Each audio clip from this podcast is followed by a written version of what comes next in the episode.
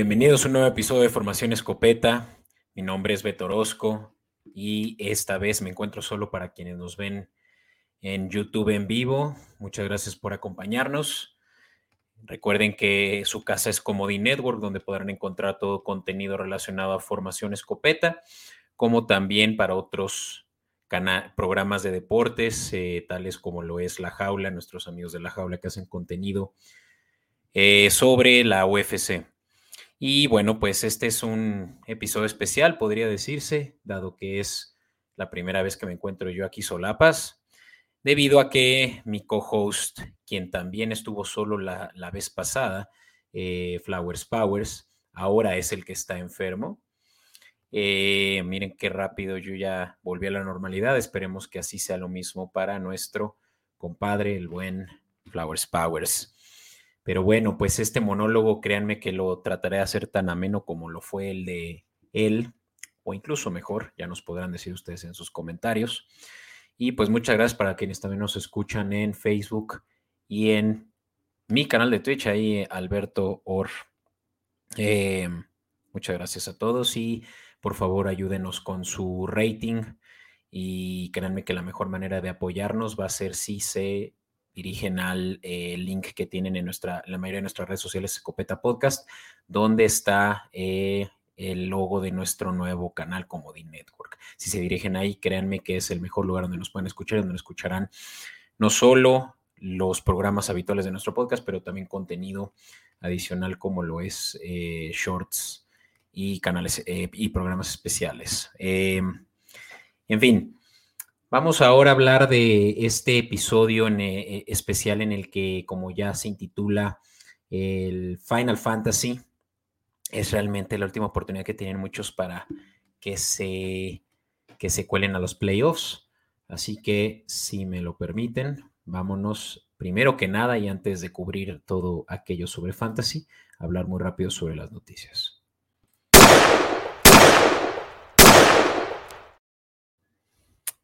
Bueno, pues hablemos en este caso de un, una lamentable baja para los Bills de Buffalo, quienes eh, trajeron en la postemporada a su a quien sería su titular eh, de inmediato y, y, pues el cazacabezas principal del equipo, Von Miller, estaría siendo ya sometido a una cirugía debido a una lesión que por supuesto lo mantendrá ya fuera el emparrillado el, resto de la temporada. Sabemos que Von Miller fue quien eh, logró llevar a los Denver Broncos hace no más de seis años al Super Bowl y lo mismo podemos decir de, su última aparición con, los Rams, eh, equipo en, el que estuvo solo media mitad de temporada el año pasado. Eh, él mismo los llevó al Super Bowl y no solo eso, pero yo diría que por muy, por muchas razones, él es quien se lleva eh, eh, la principal eh, causa de que sí ganaran ese juego contra Cincinnati con dos capturas.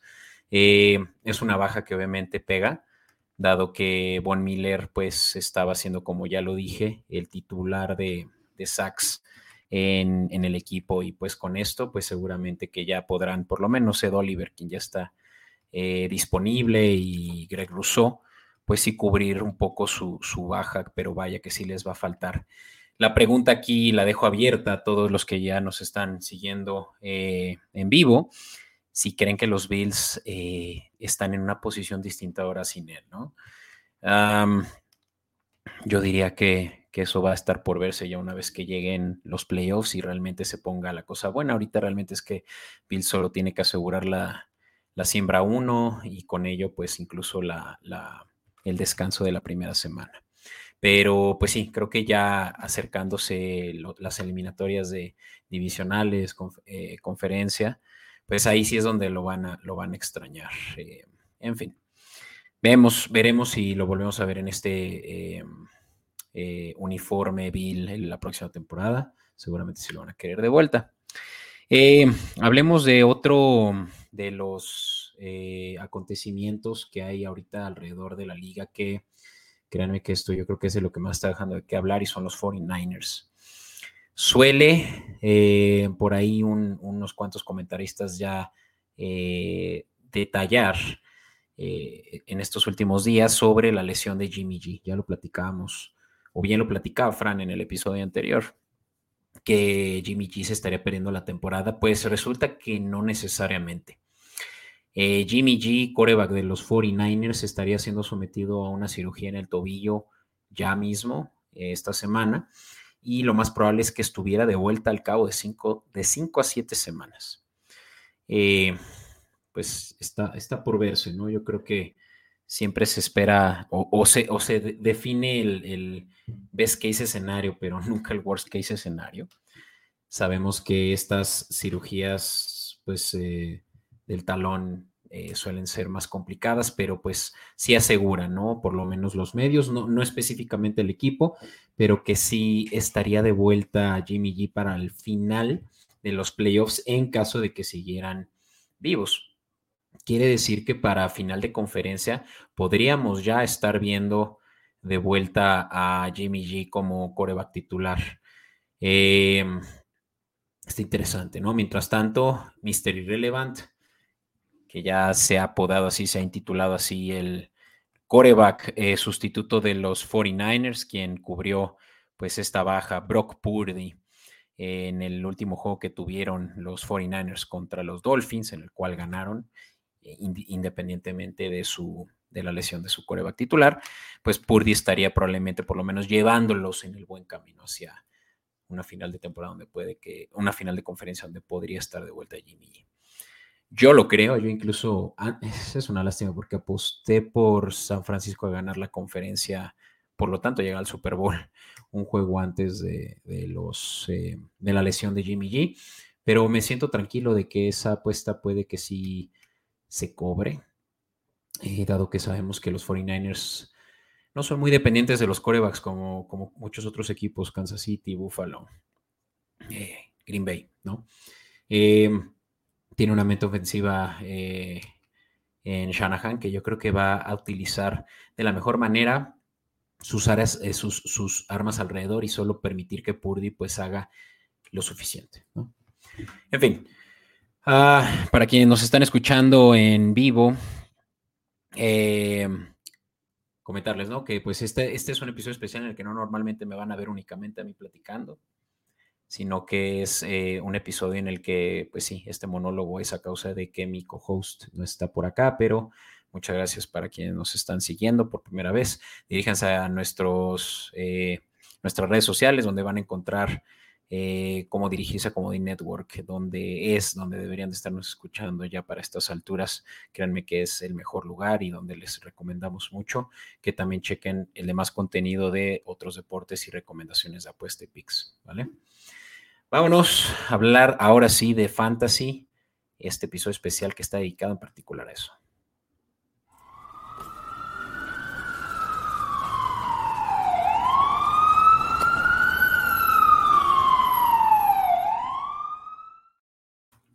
Y bueno, como ya lo decía, estamos en vísperas ya de los playoffs de Fantasy. ¿Por qué razón?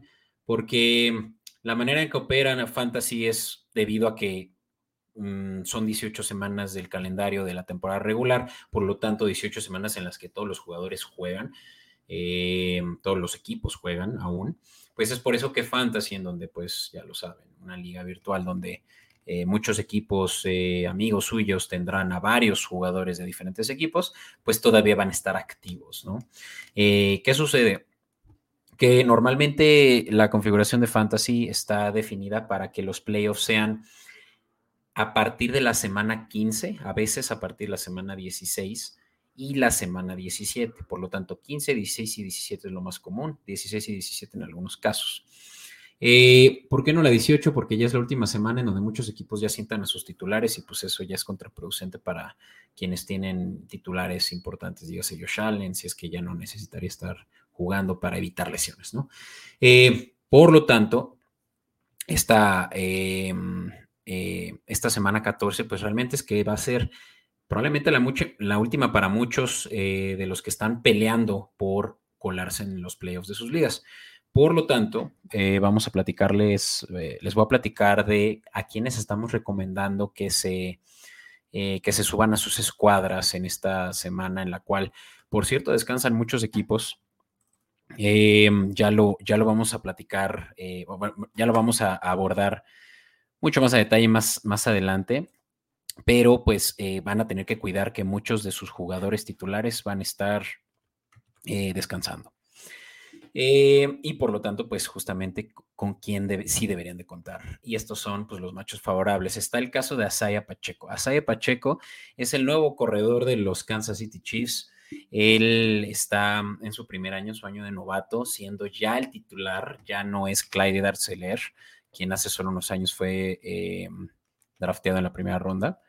Isaiah Pacheco eh, tuvo un muy buen juego el, juego pasado eh, de Kansas City, en este en el que se enfrentaron contra los Bengals, ¿no? Eh, Pacheco, ya como dije, ya tiene la titularidad y un estato importante es que tiene cinco yardas por acarreo promedio en los últimos cuatro juegos, no únicamente el juego pasado que fue su mejor juego so far. Eh, ¿Qué quiere decir esto? Pues que en un promedio de unos 15, 20 toches que le dan al corredor, pues va a estar corriendo cinco yardas por acarreo si hacen la cuenta, pues ahí ya van a tener casi, casi 100 yardas aseguradas. Denver es un eh, equipo que defiende bien a la corrida, ojo con eso, pero que defiende mejor al pase. Por lo tanto, si, en algo va a tener que recaer Kansas City en ocasiones, pues probablemente sea en su ataque terrestre. Y como dije, Asaya Pacheco estaría pues aprovechando también esa ventaja que tiene a su favor, ¿no? Cabe aclarar que de hecho ya tiene 521 yardas en lo que va de la temporada. Eh, pues nada, nada mal. La verdad es que sí se ve que estaría él siendo probablemente de aquí en adelante ya el titular. Y ojo también que sus siguientes juegos sí son eh, matchups favorables. Digamos que esta última defensiva realmente complicada para unos Kansas City Chiefs que hicieron el año relativamente fácil. Eh, Raheem Monster de Miami. Este ya se volvió una vez más, y esto para sorpresa de muchos, el titular de los, eh, de los Dolphins quienes hace poco también habían sumado a Jeff Wilson a las escuadras. Eh, Jeff Wilson viene, tanto Raheem Monster como Jeff Wilson, los dos vienen de los 49ers del esquema de Kyle Shanahan y de eh, McDaniels, quien estaría ahora, pues, McDaniel, perdón, quien está dirigiendo ahora a los eh, Miami Dolphins. entonces, muy como lo, lo hacía Shanahan es es un comité, ¿no? El que tienen ahí con estos corredores, pero que Raji Monster, por lo menos la semana pasada, ya demostró ser una vez más el titular del, equipo. Entonces, eh, aprovechenlo y no solo porque probablemente es el que tenga la mayor cantidad de toches, pero porque va en contra la peor defensiva en yardas por acarreo, ofreciendo hasta 5.4. Hace solo un momento lo decía. 5 yardas por acarreo es de lo más alto que hay en la liga. Eh, se espera que, que en este caso los Chargers estén permitiendo mucho, mover mucho el balón por tierra, permitir que pase mucho, que corran, les corran mucho, como ya lo es desde hace dos años, que nada más no, no paran el balón. Eh, y pues puede que entonces los Dolphins de aquí se agarren en el juego que se disputa en el Sunday night, ¿vale? Domingo por la noche. Em, en fin, Dalvin Cook, eh, corredor de los vikingos, también es otra buena recomendación, porque si los Chargers son la peor defensiva en yardas por acarreo, los Detroit Lions son la penúltima peor defensiva, ofreciendo 5.2 yardas por acarreo. Dalvin Cook es el titular por mucho del equipo. Eh, Alexander Mattison realmente no tiene tanta, eh, tanto involucramiento aún en esta ofensiva que pues ya lo practicaremos más adelante cuando hablemos de apuestas, pero esta es una una semana en la que por alguna razón se está subestimando mucho eh, a los vikingos. Pero yo creo que este es un macho muy favorable para Davin Cook, que no ha tenido una muy buena semana y por eso lo recomendamos, porque puede que muchos lo estén dudando. Tony Pollard eh, es otro que estaría también mm, viéndose las caras con una de las peores defensivas por tierra, los Cowboys, enfrentando a los Tejanos. Y estos tejanos que permiten hasta 28.7 yardas promedio a corredores eh, opuestos. Y pues considerando que Tony Polar ya tiene más del 50% de los toches, por lo menos aquí sí podemos esperar unos 14 puntos al portador. Creo que son muy buenos, ¿no? Eh, Amon Rasain Brown. Estas son recomendaciones de Fran y, esta yo creo que es la más obvia de todas, ¿no? Amon Rasain Brown, yo creo que promediar unos 25 puntos por, por juego en las últimas tres semanas. Eso es altísimo para receptores. Eh, PPR, aunque no fuera PPR, serían demasiados puntos.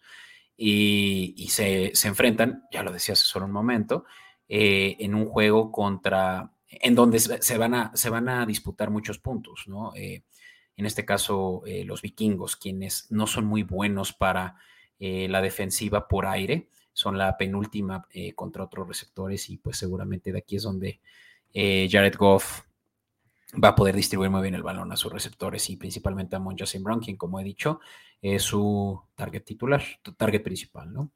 Finalmente, Hunter Henry de los Patriotas.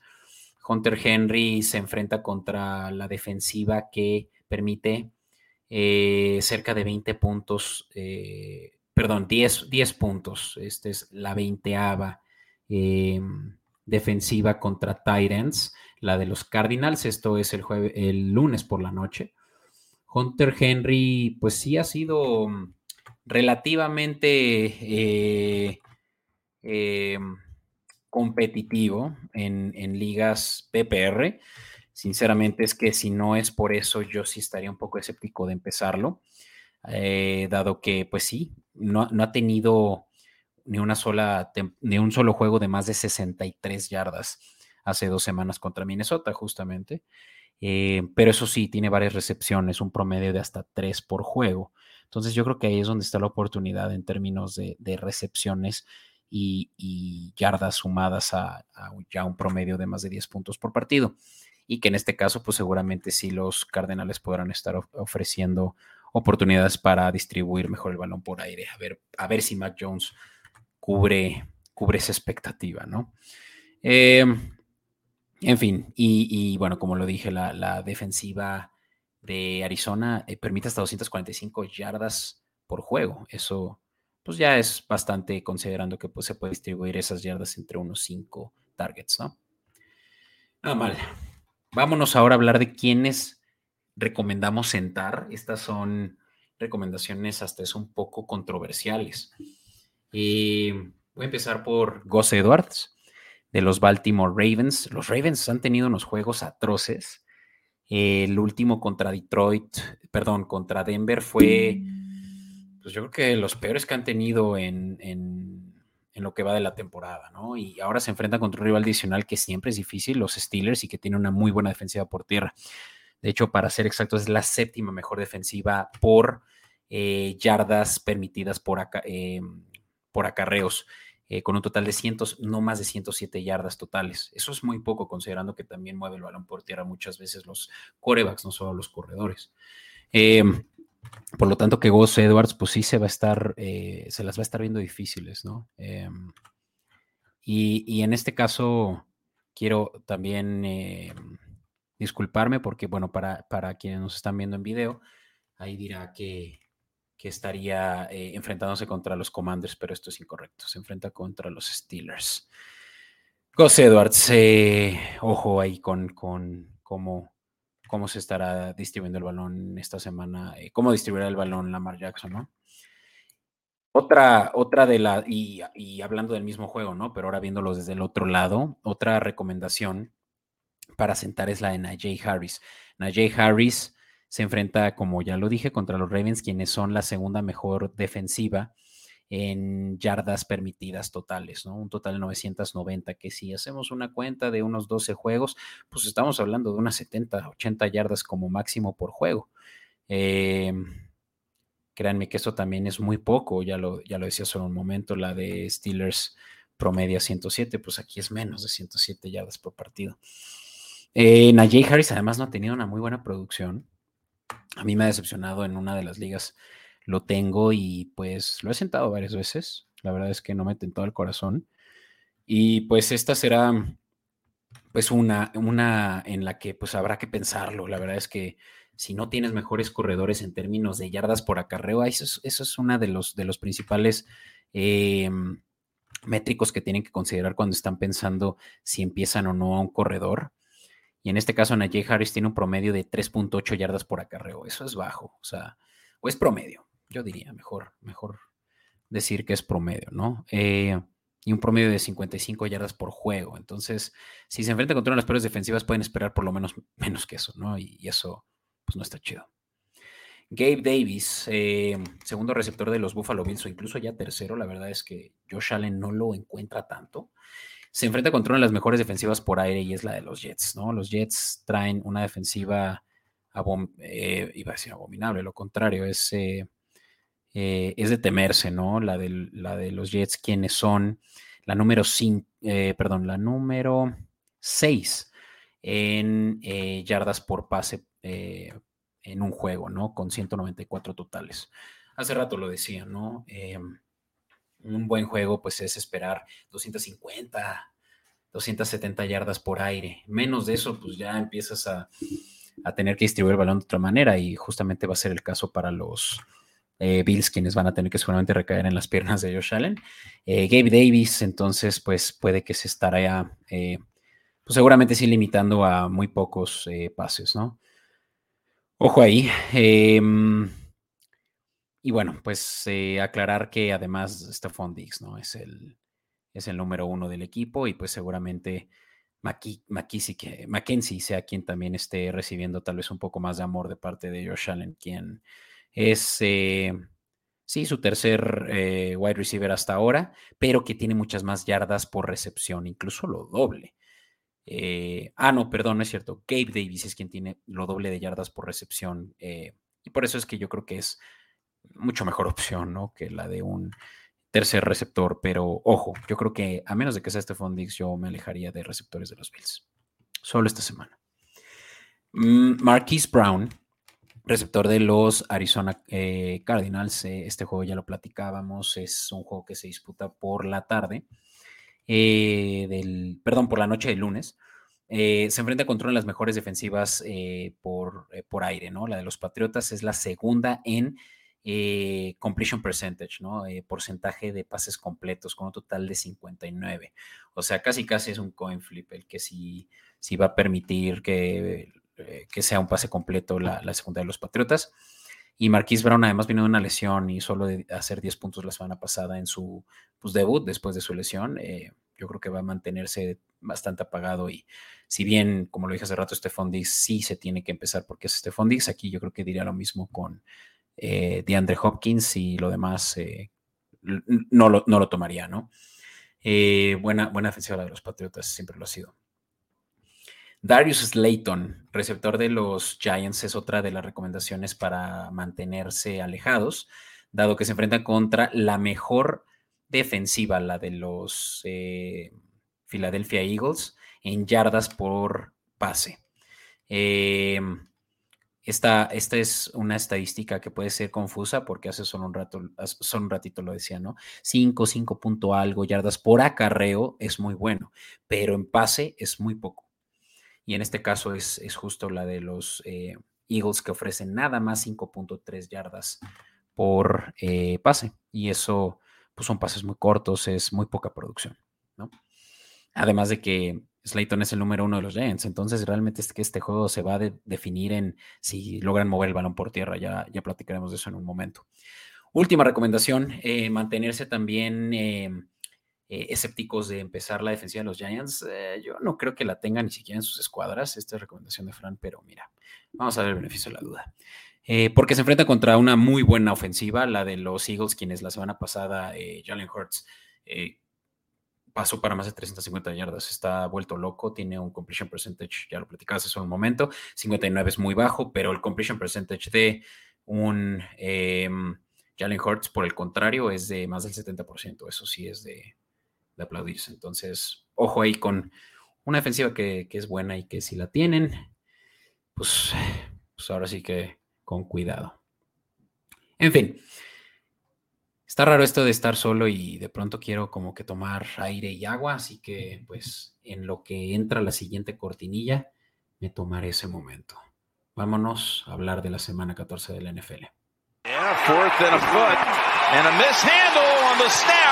Allen picks it up and he's still going.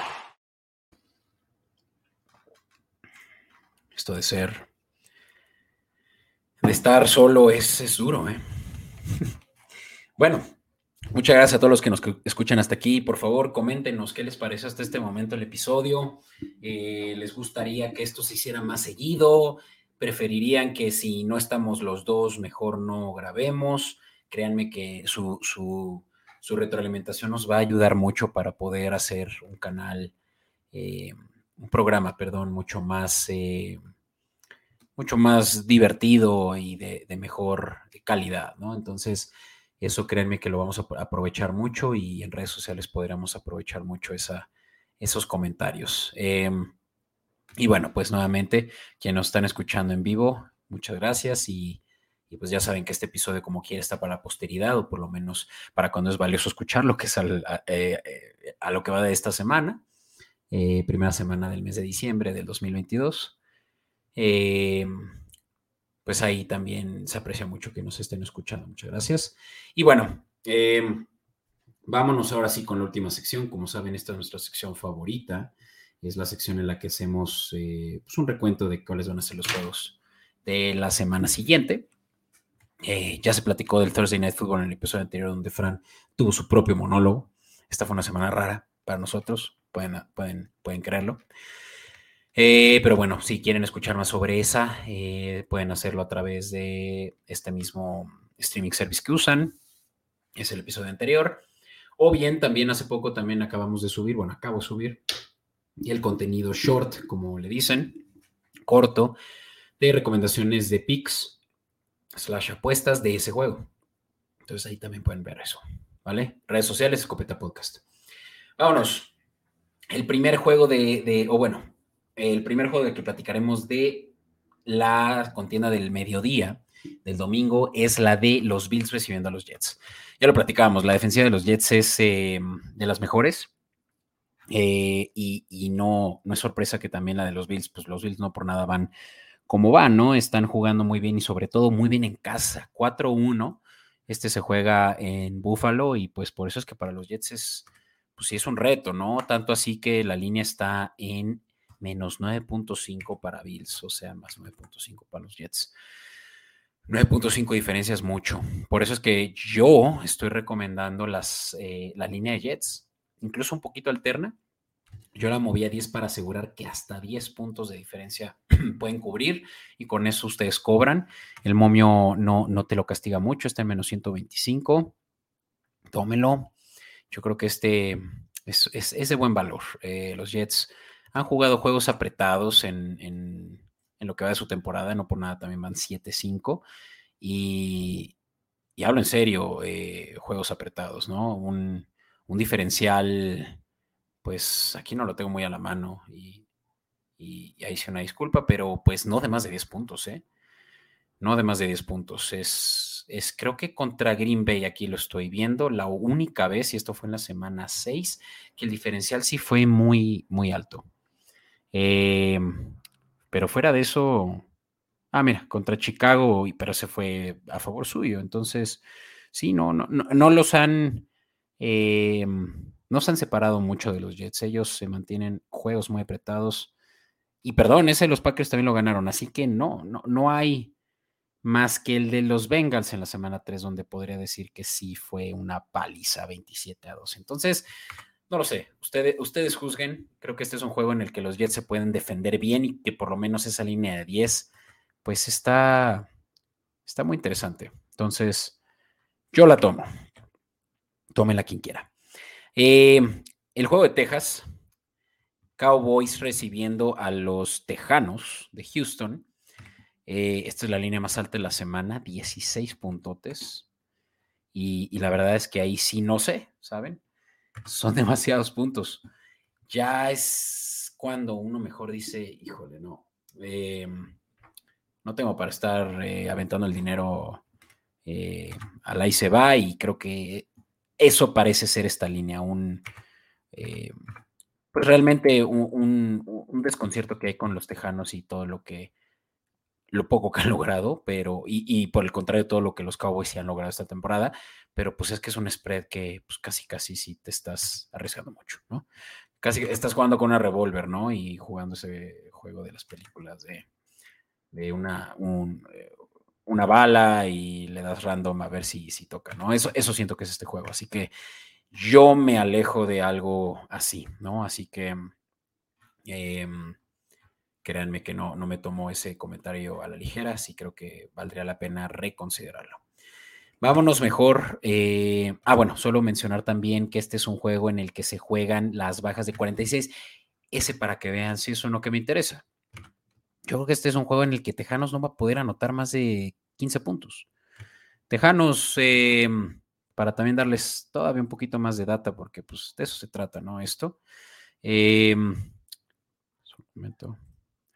Los Tejanos promedian un total de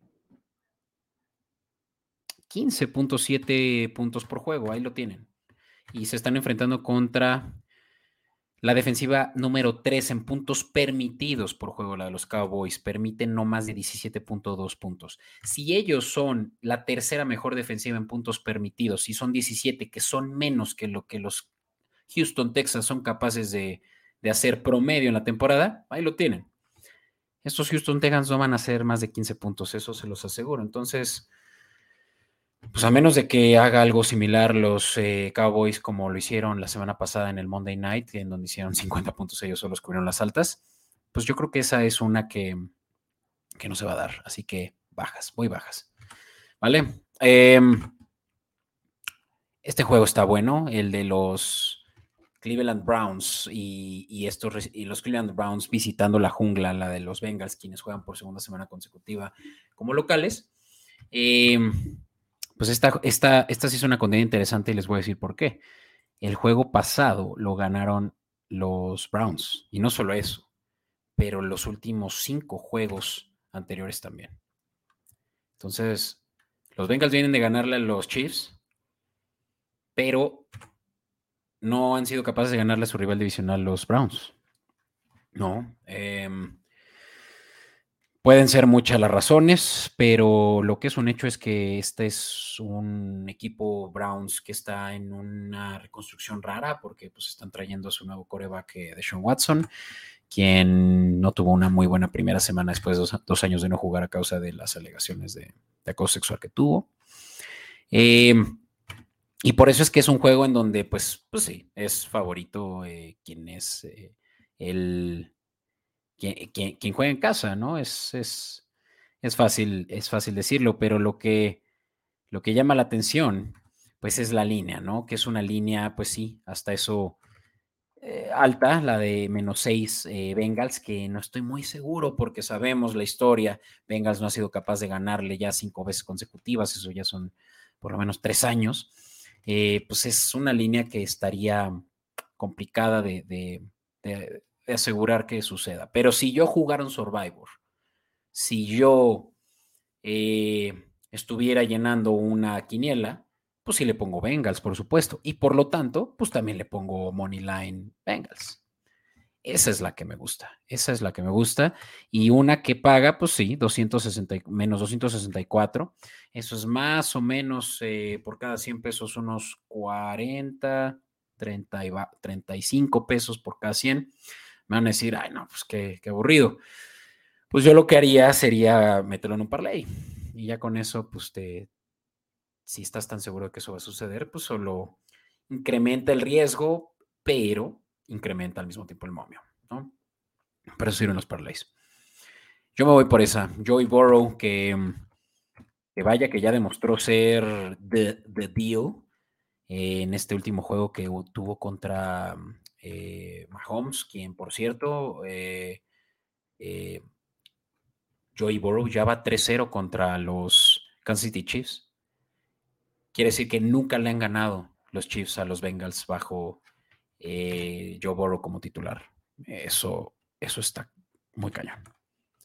Ojo ahí, ¿no? Los Bengals realmente son de los mejores equipos de la liga y eso no soy yo el único que lo dice.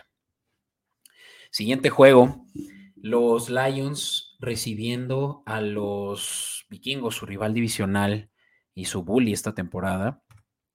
Eh, creerán que yo todavía no, no, no sé cómo es que así se dieron las cosas en Las Vegas y me refiero a las casas de apuesta definieron que esta es una línea en donde Lions es favorito, tal vez por ser en casa, más bien definitivamente por ser en casa, pero menos 2.5 es la línea.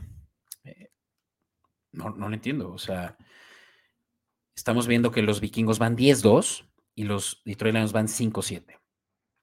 Los vikingos, la última vez que perdieron fue contra los Cowboys en la semana 10, 11, perdón, donde les dieron una paliza. Eh, y antes de eso, la semana 2, contra los Eagles, donde también les dieron una paliza. Todos sus demás juegos, a excepción de uno, han sido altas. ¿Qué pasa entonces? ¿Qué nos dice eso? La defensiva de vikingos es una basura. Es una basura porque permiten muchos puntos a sus rivales y la, la ofensiva de vikingos tiene que hacer el trabajo doble, ¿no? Y lo logran, eso sí, lo logran. Eh, Minnesota es la ofensiva número 11 en puntos anotados por juego, 24 por juego. Ojo, la de Detroit es la número 6, 26 puntos por juego. Por eso es que este es un juego de muchas altas, tan altas que el over-under está en 53. Y bueno, si me lo preguntan, se me hacen demasiado altas me gusta más la línea de vikingos, tengo que aceptarlo. Más 2.5. De hecho, yo la, la, cubriría con 3, similar a como lo hicimos al principio con Jets Bills. Eh, punto 5 más al underdog. Y esos 3 ya me pagan menos 138. Es muy buen, muy buen momio todavía. Eh, me gusta mucho esa. Tengo, tengo argumentos. Eh, ya lo dije, va a ser un juego de muchos puntos. Se va, y ahora sí que es la defensiva que, primero se canse.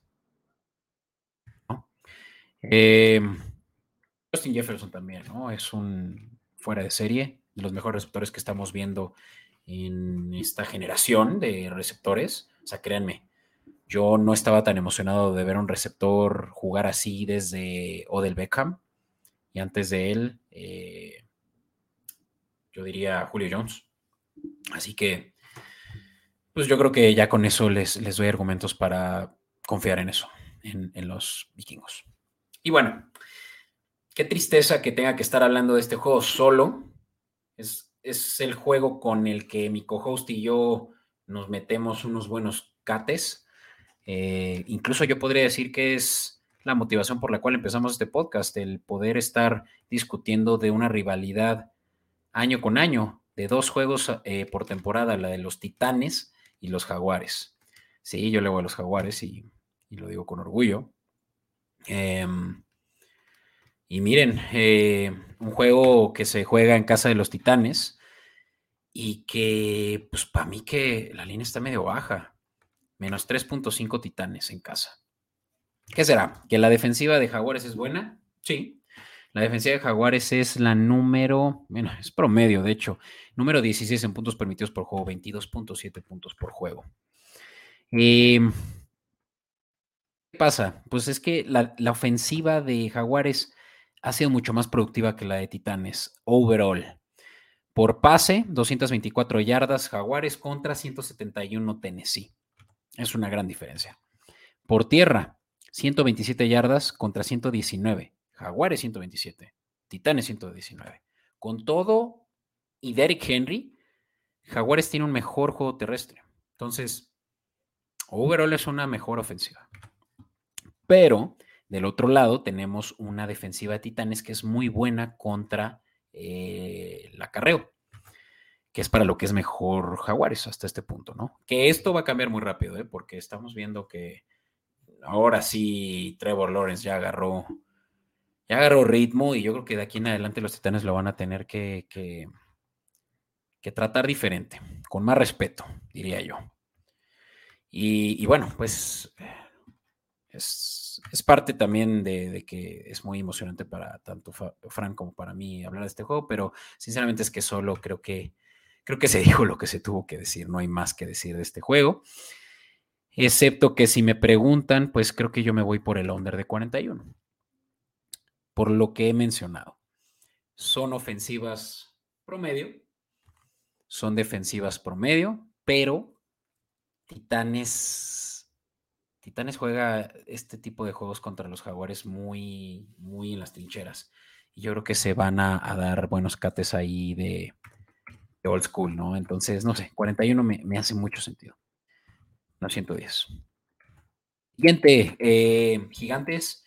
Perdón los tecladazos, pero tienen que entender que estoy solo y necesito todo el, apoyo que, pueda tener. Eh, gigantes recibiendo a los Eagles. Este es un juego muy importante para los gigantes porque en este momento están, y no quiero darles un dato erróneo, por lo cual voy a verificarlo con nuestra publicación en Comodine Network. Eh, el Player Picture lo encuentran ahí y verán que los, sí, los gigantes son la sexta siembra hasta este momento.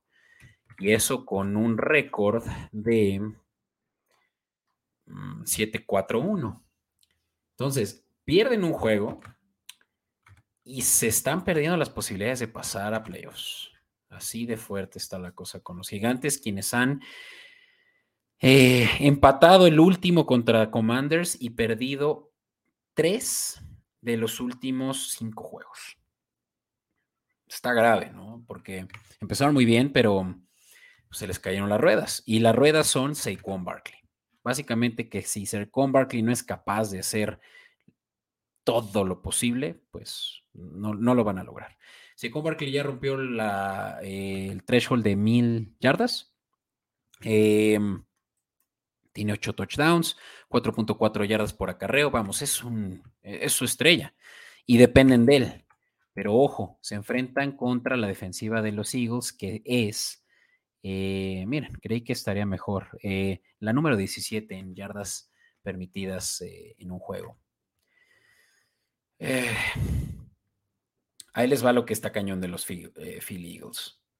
Es la defensiva número uno, y ya lo decía hace rato en la, en, cuando platicábamos de, de, Fantasy, es la defensiva número uno en, al pase. Por eso es que hasta Darius Layton, el único y mejor receptor que tienen ahorita los Jets, no es recomendable tenerlo en fantasy y por lo tanto, pues es que van a depender de un con Barkley. Que como ya dije, pues sí, o sea, los Philly Eagles están permitiendo 117 yardas por, por tierra. Eh, va a tener que tener un juego de más de 150 yardas from scrimmage, de menos. Em, y pues, ¿qué tiene que hacer Philly nada más? Pues eh, eh, contenerlo. Van a, van a enfocar todos sus esfuerzos en contenerlo. Dicho esto, y esto yo lo pensé como un risk reward, los gigantes tienen todo, todo para perder en este juego y los Eagles no tienen tanto que perder en este juego. Corríjanme si estoy mal, por favor, aquí estamos todos juntos platicando eh, en los comentarios en vivo, en Comedy Network. Pero para mí que este es un juego en el que los Eagles podrían no arriesgarse lo suficiente para no lesionarse. Y pues ni modo, si, si los gigantes se, les pegan, pues, pues dejarlos pasar. Yo qué sé. Eh, la línea es de menos 7 y eso como que no me da el hype que yo necesito, esperar que los gigantes se mantengan cercanos a un touchdown y, pague por lo menos menos 110, eh, lo que es común. Yo voy por el money line. Es a todo lo que quería llegar. El money line paga más 250. E, esa es la apuesta de riesgo de esta semana. ¿Qué gigantes gana? Que si es ahora, es ahora o nunca. Entonces, bueno, no más, eh, no, más discutir yo solito. Eh, vamos a hablar de ahora en adelante de juegos que sí transmiten. Todos los anteriores nada más transmiten el de, Tejanos contra Cowboys. Lástima, porque eran buenos juegos. Eh, tanto el de eh, Bengals eh, Browns como el de Lions contra Vikingos eran buenos juegos, pero pues estos solo los podrían estar viendo a través de su eh, canal contratado de, ya saben, de este, NFL Ticket, de Sunday Ticket, de NFL Game Pass, ¿vale? Pero este, de aquí en adelante sí, y son los Steelers recibiendo a los Ravens. Ya lo platicamos también en la sección de Fantasy, este es un muy buen juego. Em, una rivalidad de años y de, y de muchas sorpresas. Los últimos cuatro juegos los ha ganado Pittsburgh, tanto en casa como de visita. Desde el 2019 no le gana Baltimore a, Eso, es interesante. Eh, sin embargo, Pittsburgh tiene un récord perdedor, no solo overall, pero tanto en eh, juegos en casa como en juegos como visitante. Entonces, por eso es que esta línea está como está en menos 2.5 Steelers, o sea, ni un gol de campo a favor del local, con todo y cómo la historia lo demuestra que pues, esta es dominancia de Steelers. Eh, ¿Qué les digo? Ya lo platicaba en, la sección de Fantasy. Eh, el juego terrestre va a estar súper limitado de ambos lados. Lamar Jackson no si juega para la en este momento en el que estamos grabando, y perdón si ya ustedes recibieron algo diferente que yo, pues yo estoy grabando un miércoles por la noche. Miren, Lamar Jackson baja para el juego contra Steelers, ya es oficial. Así que puede que la línea incluso ya haya cambiado para cuando yo preparé esta lámina. Así que, híjole, híjole, esta esta me, parece que ya está más, más agresiva porque, miren, Huntley es muy bueno y es su, eh, coreback eh, sustituto. Eh, es, no voy a decir un clon de, de Lamar Jackson, pero sí es, juega muy parecido a Lamar Jackson, ¿no?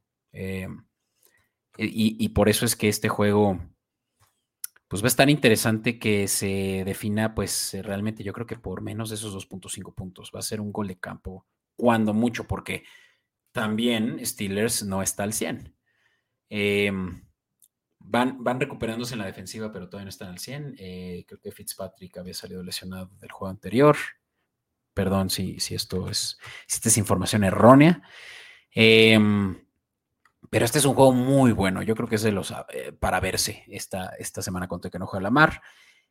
Yo me voy por Steelers, yo me voy por la historia, yo me voy porque han ganado cuatro o cinco juegos eh, en lo que va de esta rivalidad en los últimos tres años y que Piquet va a poner ese legado que le dejó Rotlisberger en alto.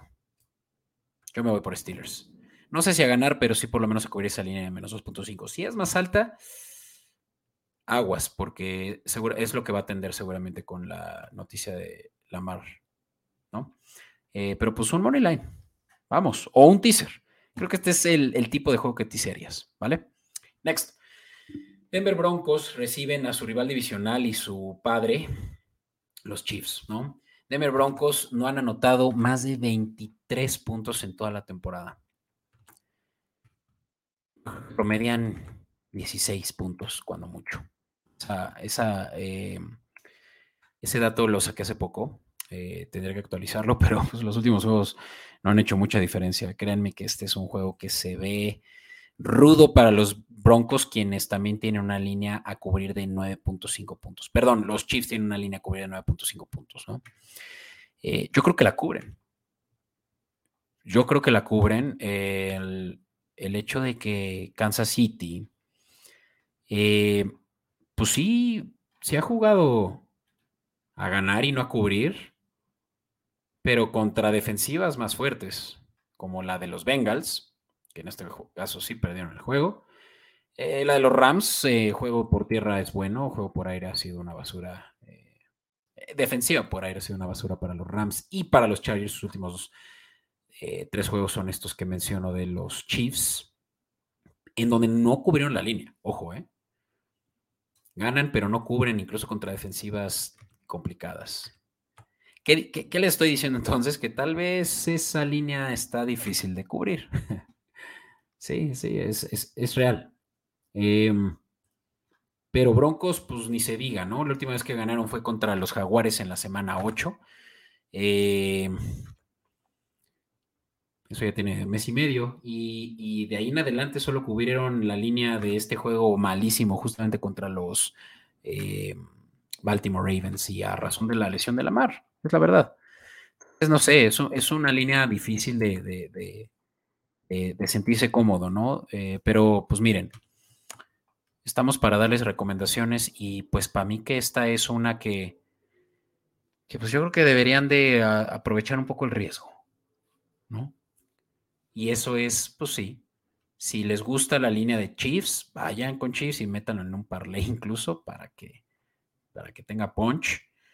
Eh, Y si no, pues sí, es, es yo creo que una en donde Broncos sí puede cubrir la línea, ¿no? Un money line, creo que es tan interesante. Eso es realmente eh, arriesgarse, ¿no? Irse por un money line de Denver a estas alturas.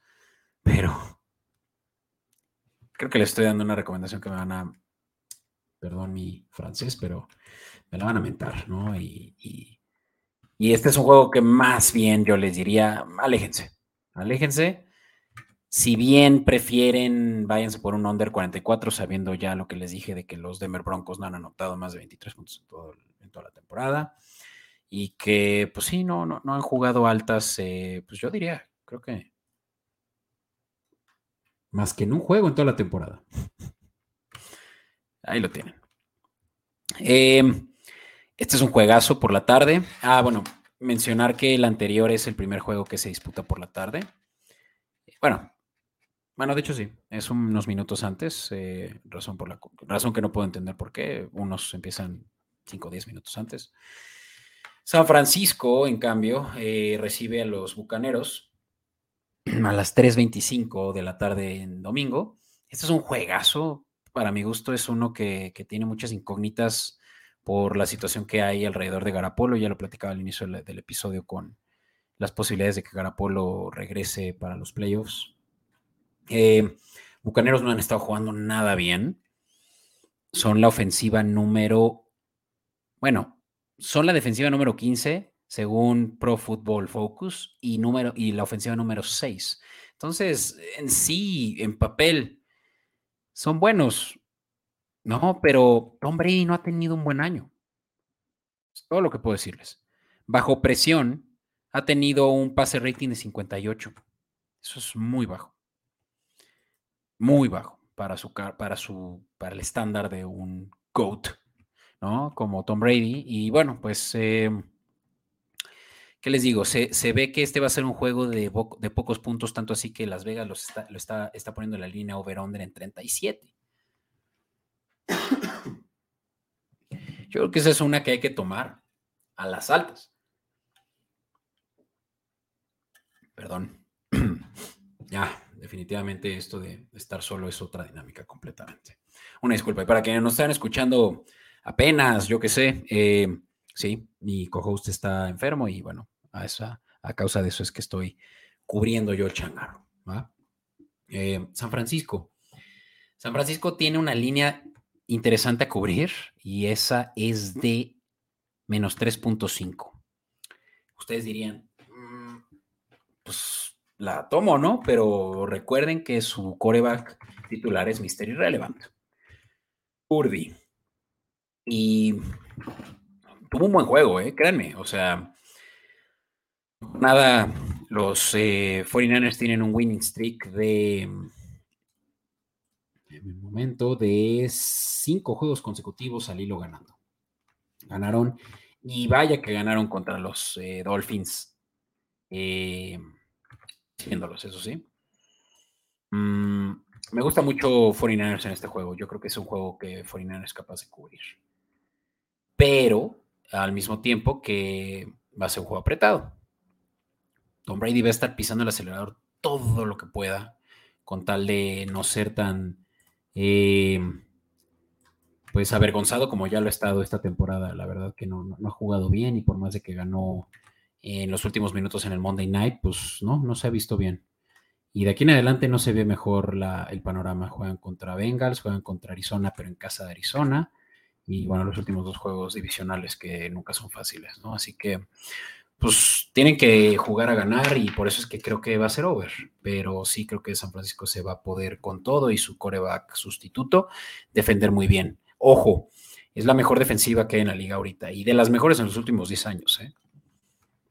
Eh, había una estadística que decía que los 49ers no han permitido ningún punto hasta hace dos semanas, o sea, en un lapso de, unos de unas cinco semanas a sus rivales en el segundo tiempo. Eh, hasta el juego de, ah, de hecho, sí, hasta el juego de, de, de, perdón, eh, de Dolphins, fue en el que ya, pues les anotaron puntos en la segunda mitad, cosa que no había sucedido a lo largo ya de, de unas cinco semanas consecutivas. Entonces, es un gran estadístico pensar que los 49ers realmente detienen el balón y van a detener a Tom Brady. No hay más. Eh, vamos, si les parece, pues a irnos un poquito más rápido. Y, ¿por qué no? Que sea con el juego entre los eh, Seahawks y los eh, Panthers, ¿no? Estos Panthers que pues ya tienen de titular a Sam Darnold eh, moving forward. Baker Mayfield fue un, bueno, fue completamente un, ¿cómo se dice? Una pérdida de tiempo, ¿no? E, el experimento Mayfield. Y bueno, pero cabe aclarar que los Panthers, no obstante de toda esta, este declive que tienen operacionalmente, pues han tenido juegos en los, han cubierto líneas han cubierto la línea eh, contra los Broncos en la semana 12. Cabe aclarar que ellos descansaron la semana pasada. Eh, contra los Baltimore Ravens, y ahí era de 12.5. Por eso es que la cubrieron. Y contra Atlanta, su rival divisional, ¿no? Y ese además lo ganaron. Entonces, para, para ser más claros, en seis juegos han cubierto cinco líneas.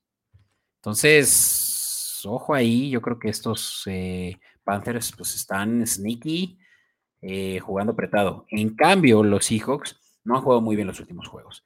Tanto así que llevan, eh, eso sí, una victoria contra su rival divisional, los Rams, pero son los Rams. los Rams están en el hoyo. Tanto así que contrataron a Baker Mayfield. Y los últimos dos juegos los perdieron contra Raiders y contra Bucaneros, los Seahawks. Entonces, y estos tres juegos no cubren la línea. Entonces, Mm, pues creo que este va a ser un juego que, que, Carolina va a estar apretando. Por eso es que la línea es tan solo de menos 3.5 puntos a favor, eh, en contra de los Seahawks que juegan en casa, ¿no? Entonces, no sé, eh, leyendo sobre eh, entre líneas, pues me hace pensar que los Carolina Panthers pueden ser un buen offset, ¿no? pueden ser el offset de la semana. Y, si les gusta el riesgo, pues tómelo. Y, tomen Carolina Panthers a ganar, ¿vale? Eh, pero si les gusta, en cambio, son conservadores, les gusta aquí más. Eh, pues yo diría que mejor se vayan por el money line de Seahawks. O sea, aquí los money lines están muy claros que, que están, ahí lo veo, menos 200, paga el money line de Seahawks y el money line de Panthers más 162. Entonces, pues sí, es, es, el, es el caso perfecto en el que uno puede, uno puede esperar cualquiera de los dos resultados y, el riesgo-beneficio pues está, contribuye a, ese, esa variación que existe entre estos dos, en, en, este juego en donde históricamente pues uno viene trailing y el otro viene downfall, ¿no? Que en este caso trailing sería Carolina y el, que está decayendo mucho es los Seahawks. Entonces, ojo ahí. Y que los Seahawks están también peleando eh, comodín, ¿eh? Eso no hay que perderlo de vista y que pues ellos, similar a como los Giants, están dando patadas de ahogado en la última siembra, la, séptima siembra. Entonces, también tienen mucho que, que, perder si, si pierden este juego en casa de los Seahawks. Ojo, Kenneth Walker está lesionado. Y hasta este momento, eh, pues según yo, no hay información. Eh, de momento, y les digo. Ojo, de nuevo, perdón si ustedes ya saben algo diferente, ya que tenemos, puede que aquí un. Eh, pues sí, un lapso de tiempo en el que ya sucedió, ya, ya, ya se informó más, ¿no? Pero no ha habido nada. Kenneth Walker banged up no hay más. Reliable runner between. Sí, no, no, se, no, se, no, no se sabe, pues. Puede ser DJ Dallas, puede ser mm, que es otro, que no recuerdo su nombre, Johnson, creo. Eh, está difícil para los Seahawks, pero bueno. Ya, ya me voy a extender la hora. Parece que, que yo soy la razón por la cual muchas veces el episodio dura más de una hora. Muchas gracias a quienes nos escuchan. Vamos a hablar ahora de los últimos juegos, los, eh, los Primetime Games, el Sunday Night eh, se disputa en SoFi Stadium entre los eh, Miami Dolphins y los las, Los Angeles Chargers. Este es un buen juego, este, este me gusta. Y saludos a nuestro community manager, Michelle Capur, que va a estar en ese juego. saludos, Mitch, y pásala bien. ahí nos platicas de regreso, te vamos a invitar al programa, te vamos a, traer de de la oreja a, que nos platiques de qué, de, qué fue el juego. Se ve bueno, este, este me gusta. Me, interesa mucho este juego porque pues es una rivalidad de equipos que por muchos años han sido pisoteados por sus rivales divisionales y ahorita están, están bien, están, están peleando. Em, tanto así que Miami eh, pues tiene ya el paso asegurado a playoffs, ¿no? Y, y está, está queriendo lograr eso. Em, esta es una línea de menos tres Dolphins, con todo y que eh, se juega, lo juega como visitante, ¿no? Y pues creo que son obvias las razones, ¿no? Eh, la defensiva de Chargers es abominable. Eh, contra la corrida es la antepenúltima, la ante-antepenúltima, la número 29, 155 yardas permitidas por tierra. Ya lo dijimos en la sección de fantasy. Eh, se va a correr a placer y Raheem Mustard va a tener un juegazo. Escuchen lo que les digo. Y por el pase también pues, permiten muchos puntos. Eh, están lesionados. Eh, su cornerback que les costó todas las arras del Rey están ahí en, en IR. JC Jackson lesionado. Darwin James creo que también estaba entre que sí que no no pinta bien. No pinta nada bien eh, como la defensiva va a ser lo suyo, pero la ofensiva de Chargers ya está recuperándose. Mike Williams podría regresar. Y pues ya hemos visto de nuevo a Allen y Palmer y Carter. Los, los receptores de, Herbert están puestísimos para recibir balones. Y, y, pues es cosa de que ahora sí que, pues que la defensiva haga lo suyo. Es de las peores defensivas eh, en puntos permitidos con 25 puntos. Por eso es que este juego es un juego de muy altas, ¿no? Así que también por eso, eh, bien por ti, Mitch, porque vas a ver un juego de muchos puntos. 52 yardas, 52 puntos es el over-under. Y pues miren, estas son eh, recomendaciones que sí Fran me hizo el favor de compartirme. Él considera que se iban a ser altas, over 52. Y también se va por el Miami menos 3.5. Yo también. Yo lo tomo todos los días de aquí al lunes, de aquí al domingo por la noche, porque mm, Tua Tango Bailoa también, vaya que ha tenido una gran temporada y tiene el mejor pase rating de la liga, si no me equivoco. Estoy hablando sin estar completamente informado, pero puedo estar casi seguro de eso.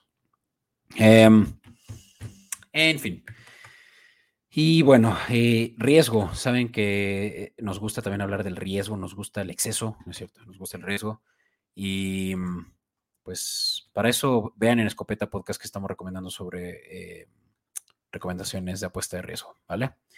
Monday Night, Cardinals se enfrentan contra los Patriotas. Saludos a mi, a mi eh, compañero de trabajo y buen amigo Samuel Robles que le va a los Cardinals y que se enfrentan contra mis Patriotas, y van a decir, ¿no le vas a los Jaguares? Sí, le voy a los Jaguares y los Patriotas es mi cuna. Pues, les digo? Déjenme paso. Eh, los Patriotas menos uno, jugando en casa de los Arizona Cardinals. Este es un piquen, prácticamente. Y yo lo tomaría, o sea, todos los días. Eh, Patriotas, ya lo dije, tiene las mejores defensivas que hay eh, contra el pase. Y Kyler Murray, pues, está regresando a lesión. ¿Qué más hay? Eso sí, descansaron los Cardinals, entonces eso sí tienen a su favor y que juegan en casa es, yo creo que los que le da tanto el beneficio y la duda a estos pajaritos. Em, pero pues sí, sí me siento confiado con lo que eh, aquí mi buen compa Francisco eh, comparte, que es eh, la línea de Patriotas menos uno, prácticamente es un money line. Patriotas, under de 44.5, completamente de acuerdo, o sea, creo que creo que está en un perfecto punto, 44 puntos. Em, saben que entre 42 y 44 es donde normalmente juega el, estándar. Y, para terminar con un dato más, porque saben que de eso se trata, de darles datos. Em, la defensiva de Patriotas permite no más de 18.8, cerrémoslo en 19 puntos por juego, y la de Arizona 29 puntos por juego. Eso sumado, 46 eh, puntos. Pues ahí está, ¿no? Fácil. Y qué más que, qué mejor que es domo. Entonces, todo bien para un juego que se disputa el, lunes por la noche, donde están habiendo pocos puntos, pero eh, los Patriotas van a, van a dar show esta semana. Crean en eso. Hasta aquí. Lo logré. Lo logramos. Muchas gracias por seguir. Para quienes nos escuchan en vivo en Comodín Network, por favor, reitenos, denos like, denos suscribir. Créanme que eso es lo que nos va a dar eh, la gas para seguir avanzando y, se lo vamos a, agradecer toda la vida. Comodín Network es, es, su casa y ahí es donde van a estar viendo contenido como el que están viendo ahorita en pantalla. Eh, el resumen de todo lo que he venido platicándoles. Este mismo lo van a ver también en, nuestra, en, nuestra, eh, en nuestras redes sociales Escopeta Podcast más adelante en la semana, en donde también les vamos a dar contenido short para quienes no tienen tiempo de escucharnos completito. Ahí también les vamos a dar un consolidadito, obviamente no todo esto. Quien está hasta aquí es que tiene la mejor información disponible a la mano. Porque, pues sí, lo que damos es un consolidado en tanto redes sociales como en TikTok.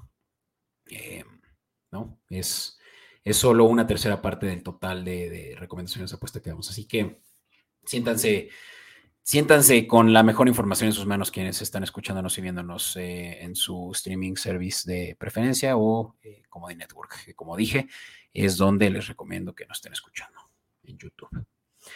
Hasta aquí. Como dije, muchas gracias. No puedo terminar de agradecerles porque es un, es, un episodio extraño estar aquí yo solo. Francisco estará de vuelta seguramente conmigo ya la próxima semana.